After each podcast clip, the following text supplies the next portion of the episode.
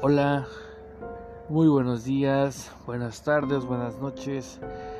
Tengan todos ustedes, amado público, les doy la bienvenida a este su podcast de terror, El cadáver de la noche. Hoy, 25 de diciembre, una Navidad más que tenemos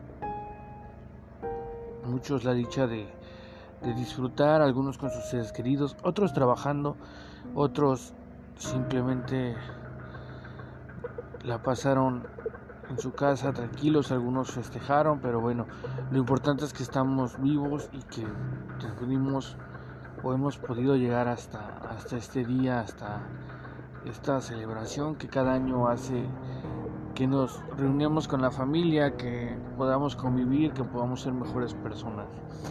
Hoy en su podcast El cadáver de la noche, conducido por un servidor Oscar Páez, vamos a abordar un tema que yo creo que a todos nos, en algún momento nos llega a causar ñañaras, nos llega a causar eh, curiosidad, que queremos conocer, queremos explorar, queremos ir más allá. Y y sin duda alguna yo creo que todos hemos escuchado hablar de los famosos panteones embrujados. Al menos en la Ciudad de México hay un sinfín de panteones, hay un sinfín de, de lugares así, todos tenebrosos, todos malditos, donde habita aquellas criaturas de la noche que están esperando para darnos un buen susto y a muchas de las veces eh, robarnos el aliento. Eh, hoy me di la tarea de buscar cinco panteones en de diferentes lugares de, la República. Eh, y hay unas historias bastante interesantes, bastante buenas que vamos a estar abordando y me gustaría que me dejaran también pues sus mensajes a toda la gente que nos escucha ya sea por medio de la aplicación, por medio de Spotify o por YouTube. A todos mis amigos en Facebook que están apoyándonos, que están ahí dándonos me gusta, que están compartiendo este podcast. Les mando un abrazo y bueno, sin más preámbulo vamos a, a comenzar con El cadáver de la noche en su segunda emisión, su segundo programa en esta que es la primera temporada. Y bueno, el día de hoy les quiero hablar un poco de la muñeca del Panteón Jalapeño, Veracruz. más o menos cuentan por la leyenda o cuentan los, los, los que conocen esta historia que en este panteón eh, hay una muñeca que cobra vida por las noches y cambia de posición. La muñeca forma parte de las decoraciones de una capilla que está al lado de una tumba que al, parecer era de una niña que murió en 1968. Eh, algo que quiero destacar en esto es que siempre eh, los juguetes, las muñecas tienen ese lado místico, ese misticismo, ese lado oscuro de, de, atrapar lo malo, ya sea eh, que podamos percibirlo o simplemente con, con, solamente verla, ¿no? Ver esos juguetes, poder verlos, sentimos esa, esa energía. Hay otros que han sido documentados moviéndose incluso y, y se siente realmente ahí la, la vibra, ¿no? Dicen los vigilantes que la muñeca nunca sale de la capilla, pero que todos los días cambia de posición. A veces amanece con los brazos en alto, otras está sentada y algunas acostada. La muñeca lleva ahí ya 41 años y todavía los familiares acuden año con año en determinadas fechas para limpiar la capilla, peinar y cambiarle la ropa a la muñeca aunque ya está maltratada por el paso de los años, sigue acompañando a sus compañeritas de juegos. Pues es una historia realmente un tanto conmovedora y algo triste. Y efectivamente muchas veces los niños también eh, tienen esa capacidad de ser juguetones aún después de la muerte, de estar eh, haciendo de las suyas, de seguir disfrutando de, sus juguetes, de lo que, de lo que era de, ellos, ¿no? de lo que es suyo. Eh, bueno, voy a platicarles, eh, vamos a pasar a, otra a otra pequeña historia que habla del fantasma de Lady Helen en el panteón inglés del Real del Monte Hidalgo. El Panteón Inglés de Real del Monte en el estado de Hidalgo lleva este nombre porque ahí se encuentran enterrados ciudadanos británicos que habitaron en la región debido a su trabajo en las minas. Aquí es famosa la leyenda de una joven extranjera, rubia y de ojos azules, que un mal, que un mal español pide un reader, pide un ride. La chica siempre aparece al anochecer en la carretera entre Pachuca y Real del Monte. De repente se te sube al auto, le pide al conductor que la lleve a un lado y luego la fantasma de la doncella se pierde. Otros lugareños también cuentan que les pide o ha pedido que la lleven a las puertas del panteón inglés y se pierde a través de las rejas. Los lugareños dicen que ella es Helen Mary Jory, cuya tumba se encuentra ahí, siendo incluso una de las más visitadas. una tumba que efectivamente es muy famosa. Había en otros otras veces había escuchado hablar de esa historia y, y, pues muchos dicen que es una auténtica alma en pena debido a su triste historia. Su padre de origen inglés pretendía que se casara con un caballero británico de su misma clase, pero Helen se había enamorado de un mexicano, lo que desencadenó la tragedia. Se dice que ante la negativa de su padre, la joven citó a su novio y que cuando estuvieron juntos ella disparó a su amado y luego se suicidó. Pues una verdadera historia, algo triste, ¿no? Y algo de esas historias de amor, ¿no? Que, que nos recuerdan a, las películas románticas. En este caso eh, hay un suicidio y hay, hay un asesinato también. Dicen que su padre, muy arrepentido, le mandó a construir una bellísima tumba de mármol italiano. El inglés dejó instrucciones para que a su muerte fuera enterrado atrás de la tumba de su amada hija.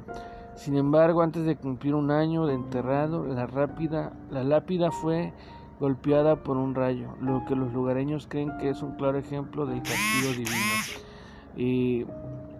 es una historia bastante, bastante buena, mm, tiene muchas... Eh, deja muchas ideas al aire, ¿no? Eh, si han tenido la oportunidad de estar por ahí, conocen alguna leyenda más que, que esté ahí en el panteón inglés de que está en Hidalgo y déjenos en sus déjenos en nuestros comentarios déjenos sus comentarios y nosotros con gusto vamos a darnos a la tarea de leerlos para recaudar más información.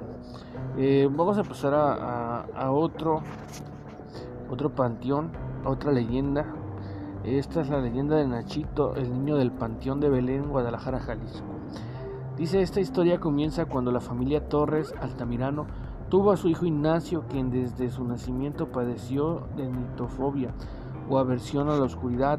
Para evitar que tuviera crisis de llanto y ansiedad, sus padres siempre dejaban una veladora prendida en la habitación del pequeño y la puerta abierta para que pudiera dormir tranquilo. Algunos meses después de que Nachito cumpliera cinco años, sus padres salieron de casa por un compromiso social y lo dejaron solo, arropado en la cama, dormido y con su vela encendida. Sin embargo, al regresar, los padres descubrieron con horror que su hijo estaba muerto en su cama y que la luz se había apagado. Al parecer, Nachito murió a causa de un infarto causado por su miedo a la oscuridad. En medio de su dolor, llevaron a cabo el funeral de su pequeño y decidieron sepultarlo en el panteón en el panteón de Belén.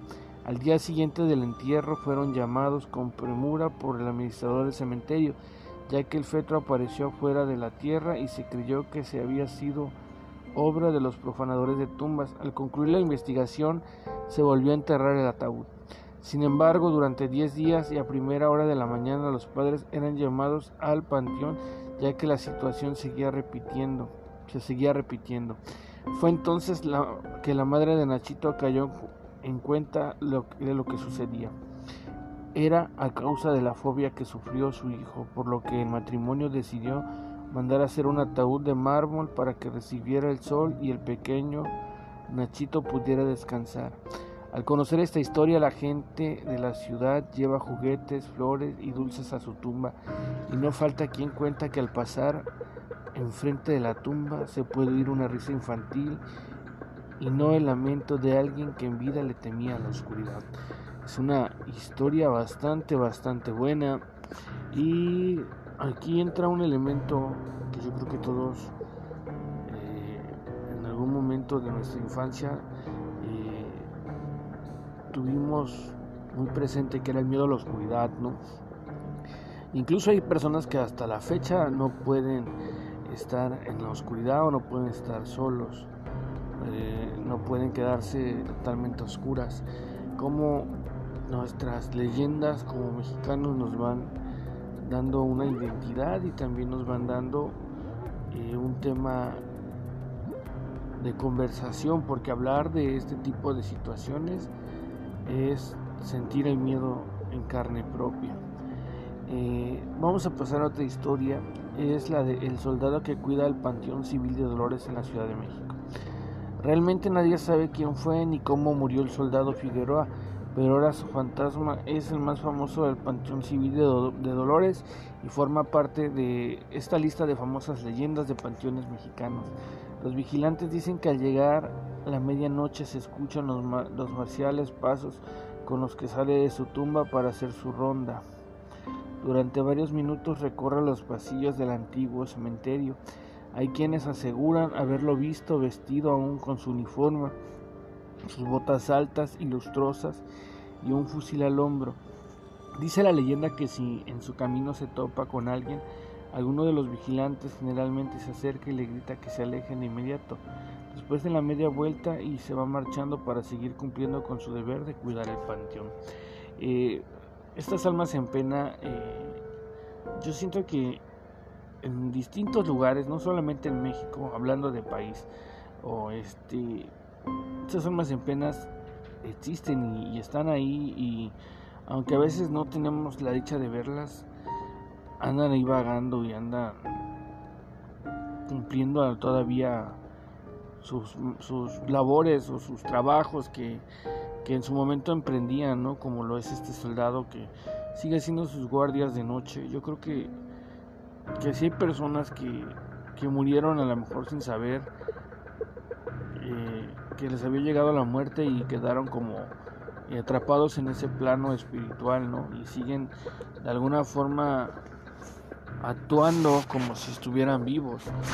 Y es algo que, que realmente nos pone mucho en qué pensar y, nos hace valorar un poquito más lo que, lo que es la vida o lo que, lo que estamos viviendo ¿no? y cómo lo estamos viviendo.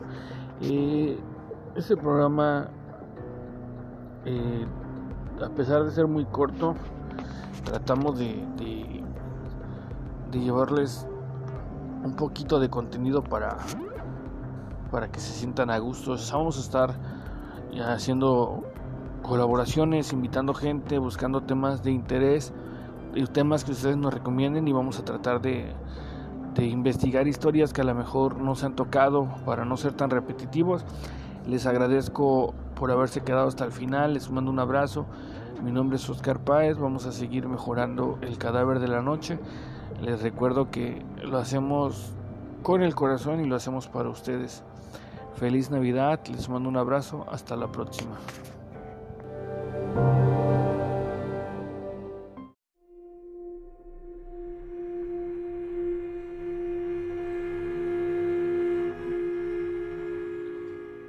Hola, ¿qué tal? Mi nombre es Oscar Páez y les doy la bienvenida a su podcast El cadáver de la noche, un programa donde buscamos hablar de lo más oscuro del ser humano, donde tocamos temas como el terror, el miedo, eh, todo lo referente a la magia, a la brujería, a los ovnis, eh, las adopciones, las posesiones satánicas, los asesinos seriales y todos esos temas que nos encantan a todos nosotros los buscadores de, lo oculto, de lo paranormal.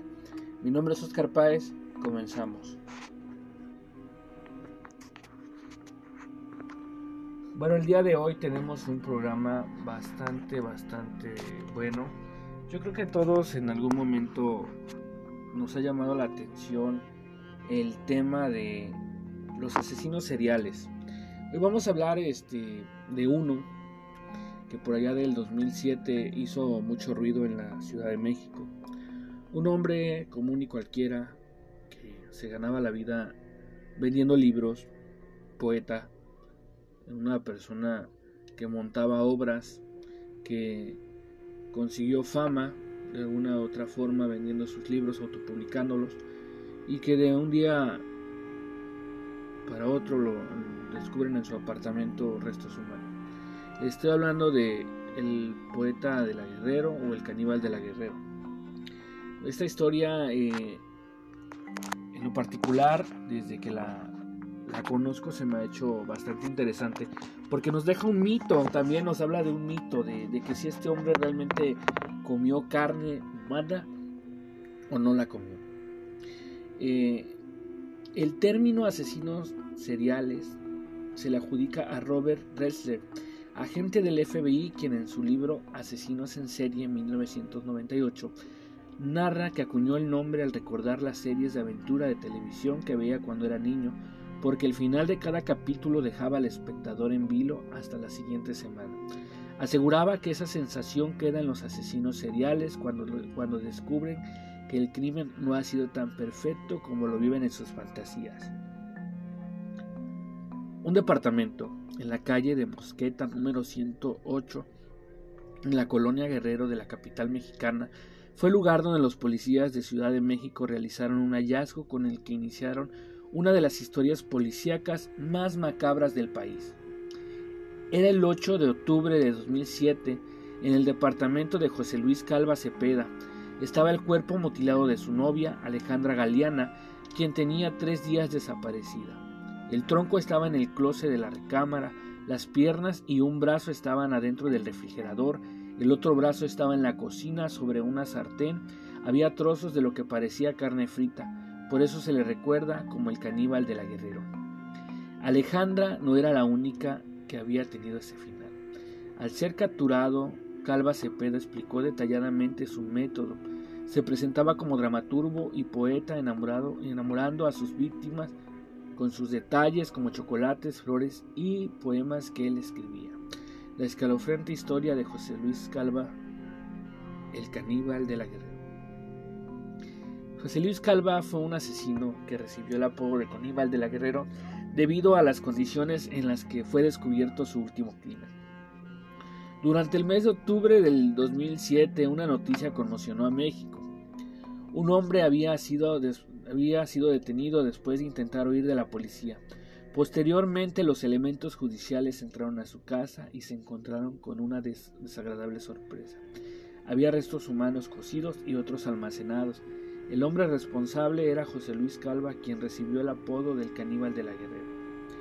José Luis Calva Cepeda, conocido posteriormente como el poeta caníbal, eh, mexicano cuyo nombre relieve internacional tras producirse su, producirse su detención el 8 de octubre de 2007 por parte de las autoridades mexicanas, acusándolo de canibalismo y triple homicidio, según, según Wikipedia.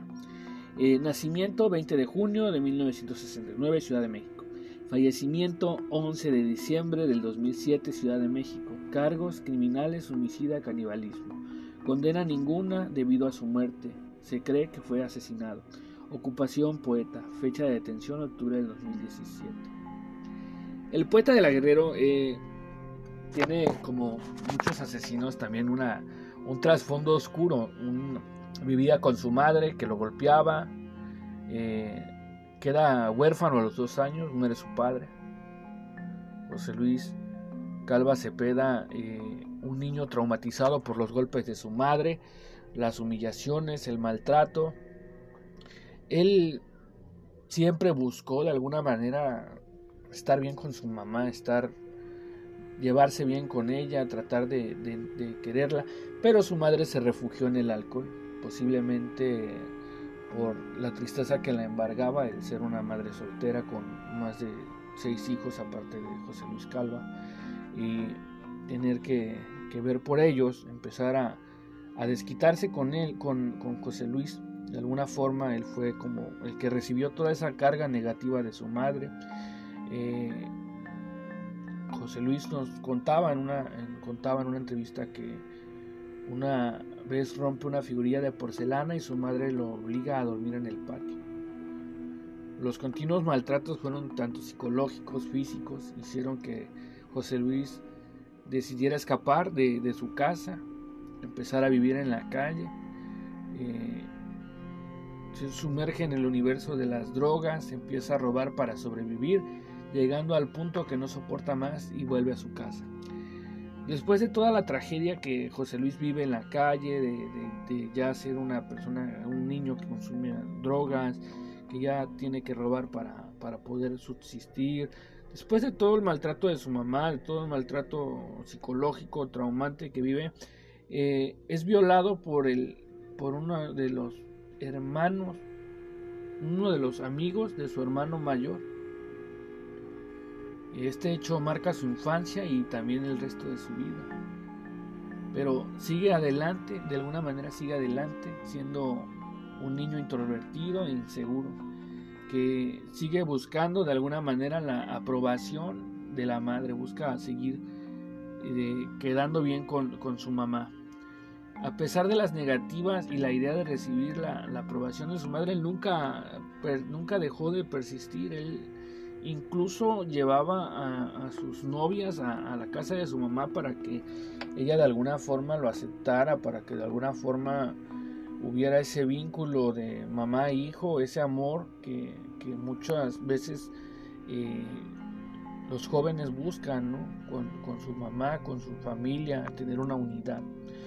Eh, en 1992 se casa y tiene una hija. Pero el matrimonio fracasó.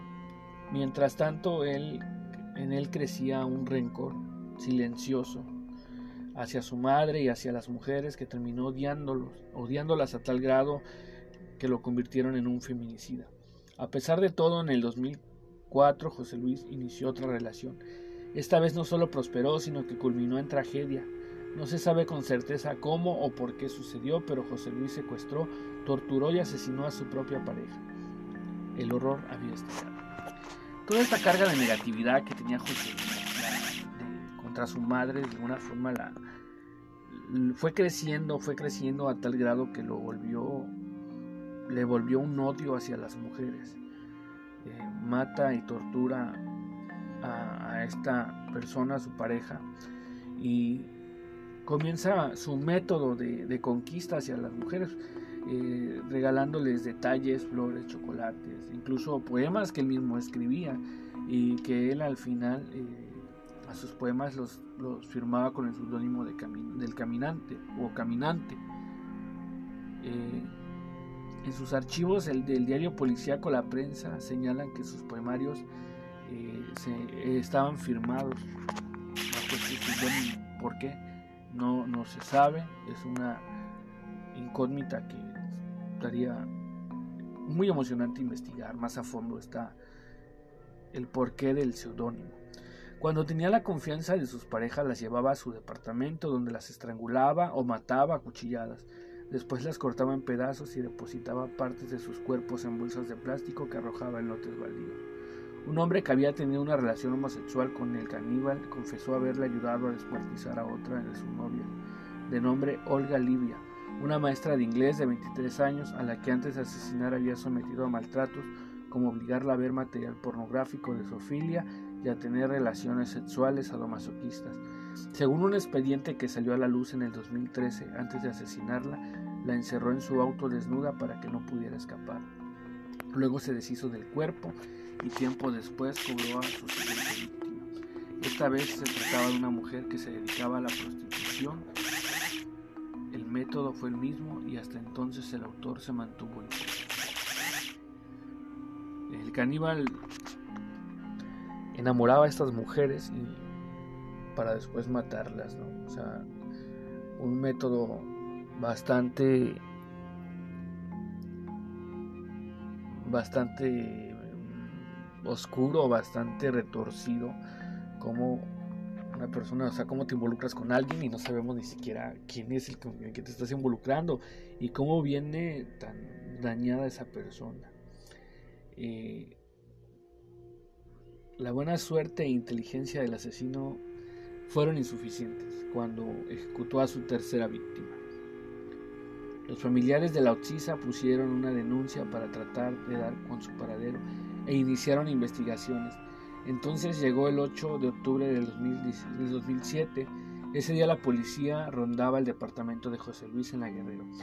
Este al, al percatarse trató de escapar, pero fue atropellado por un taxi.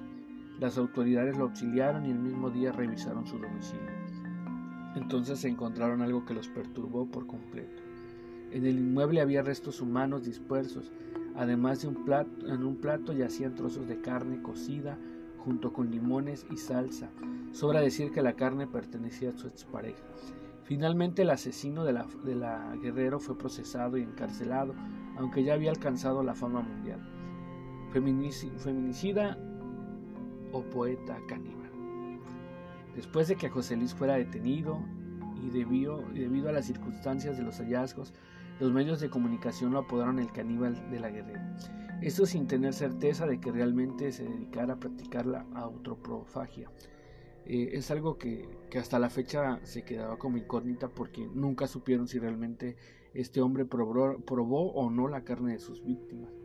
Lo que sí es que si las mataba, las torturaba, eso es algo que, quedó claro, pero nunca se supo si realmente comió de la carne de sus víctimas, a pesar de que habían encontrado eh, carne humana cocida en un sartén. Eh, hay una pequeña nota que decían que este hombre en realidad no era escritor, ni mucho menos poeta. La escritora Brenda Lozano, quien es quien en un artículo cita a un escritor de la Surgen, Escuela de Escritores, José Luis no era ni escritor ni poeta, pues carecía de imágenes y solo lograba expresarse desde el vacío y la búsqueda del reconocimiento. Algo que, que se hace hoy en día mucho, que muchas personas escriben, lo venden como un gran libro, lo venden como poesía, pero en realidad no es. Algo que muchos ocupan como un método de, sanación, de cartasis para personal más sin embargo no tiene nada que ver con, con lo que busca la poesía o las técnicas para escribirla. Eh, en este sentido, quizás solo se trata de un cruel feminicida que, como han sugerido algunos expertos, asesinaba para tratar de acabar con su lado femenino y al mismo tiempo para ahogar su homosexualidad reprimida. Además, quizás con la fama mundial recibió la atención que nunca consiguió de su madre. Poco tiempo después, el 11 de diciembre del mismo año, lo encontraron colgado en su propia celda, por lo que se declaró que la causa de muerte había sido suicidio. No obstante, su hermana sostuvo que el cadáver presentaba huellas de tortura y violación.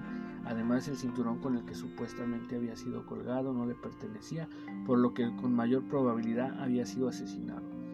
Durante su funeral, el hermano de una de sus víctimas intentó abrir el ataúd para comprobar que se trataba de él sin embargo, los asistentes no lo permitieron.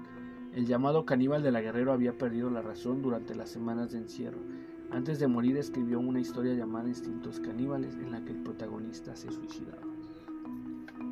Este último libro que escribe el poeta caníbal podría ser la,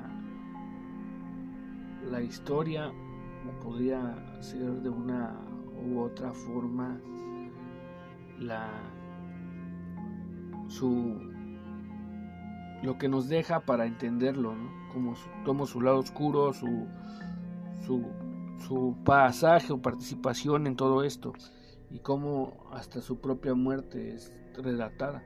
Aunque dicen que fue un asesinato, su hermana en algunas entrevistas dice que a su hermano lo mataron. que fue víctima de golpes, de violación, de maltrato y que el cinturón no era de él, no pertenecía a él. Es una incógnita que queda abierta que si este hombre fue o no un, fue un asesinado, fue asesinado y si comió carne o no humana de sus víctimas. Eh, les dejo por ahí esa duda, les dejo esta incógnita, estas preguntas. Esto fue el cadáver de la noche, espero les haya gustado. Seguiremos sacando más historias de asesinatos, de asesinos, de asesinatos y todo lo que tiene que ver con lo paranormal y con la parte oscura del ser humano. Mi nombre es Oscar Páez, esto fue El cadáver de la noche.